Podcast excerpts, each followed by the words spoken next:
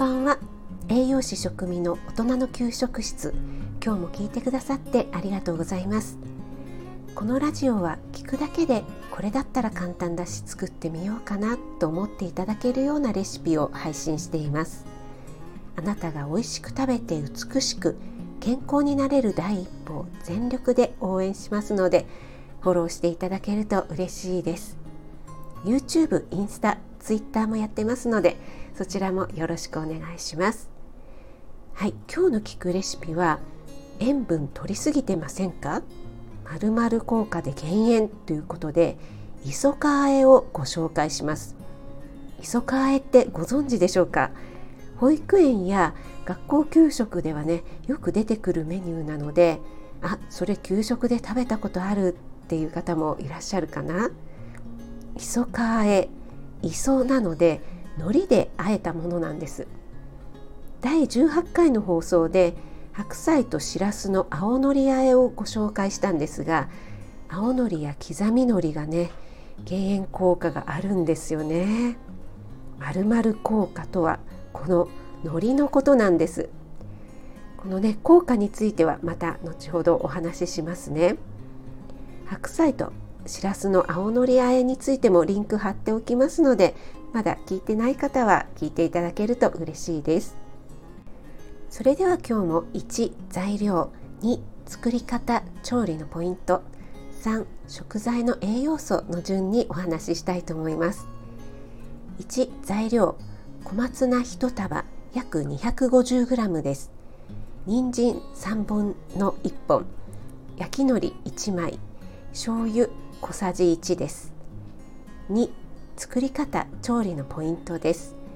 小松菜はよく洗って食べやすい大きさに切ります。人参は細切りにします。お湯を沸かしてまず人参を茹でて少し柔らかくなってきたところで小松菜を入れて茹でます。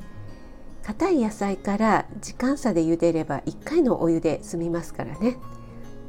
水にさらしてから固く絞り刻んだ海苔と醤油で和えたら完成です。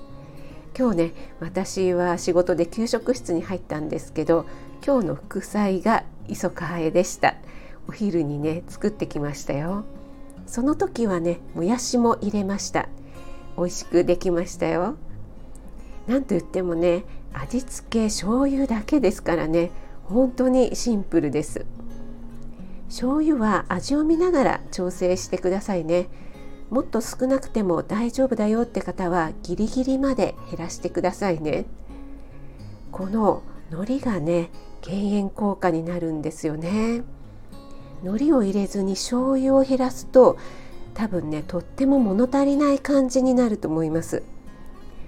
減塩だけでなく野菜が苦手なお子さんにもとってもおすすめです。保育園の子どもたちもねこのメニューはねとっても大好きなんですよ。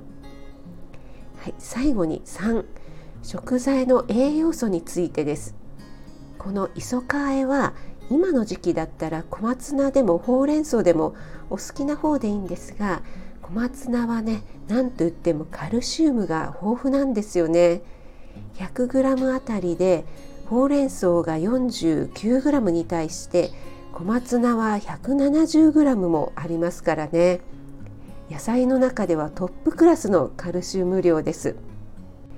塩分もほうれん草と同じくらいありますからね。小松菜ぜひ食べてくださいね。はい。今日は海苔の効果で減塩ということで磯かあえをご紹介しました。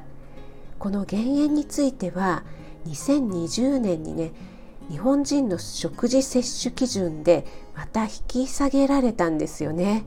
塩分をもっと減らしてください。取りすぎてますよっていうことなんです。